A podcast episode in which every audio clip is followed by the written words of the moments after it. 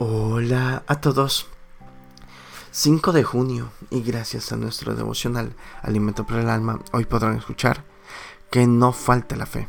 Lecturas sugeridas Lucas capítulo 22 del verso 31 hasta el 34. Nos dice su verso 32. Pero yo he rogado por ti que tu fe no falte. Tengo un amigo, Jorge Fernández, pastor y jefe de prensa, que sufrió, sufrió fuertemente el COVID-19 y tuvo que ser internado en un hospital de Madrid en estado grave. Jorge nunca había estado enfermo de gravedad y tuvo que pasar por esa situación imprevisible.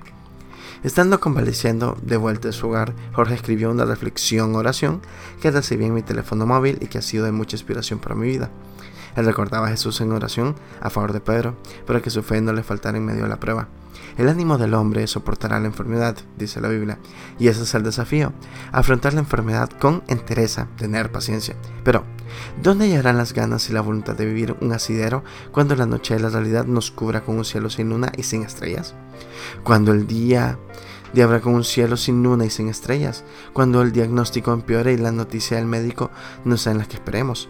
Ruega por mí, Señor, como lo hiciste por Pedro en su noche más oscura, que no me falte la fe pídelo al Padre. Esta es una oración donde nos vemos identificados muchas veces por los momentos frágiles y difíciles que sufrimos. Gracias a Dios, Jorge superó el COVID-19 y, sobre todo, su fe se ha mantenido y ha salido fortalecida. Su vida sigue siendo un ejemplo para todos los que le conocemos, ya que no estamos exentos de sufrir situaciones imprevisibles y necesitamos aferrarnos a la roca de nuestra fe, Jesucristo.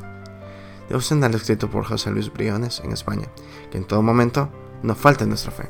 Muchas gracias por escuchar.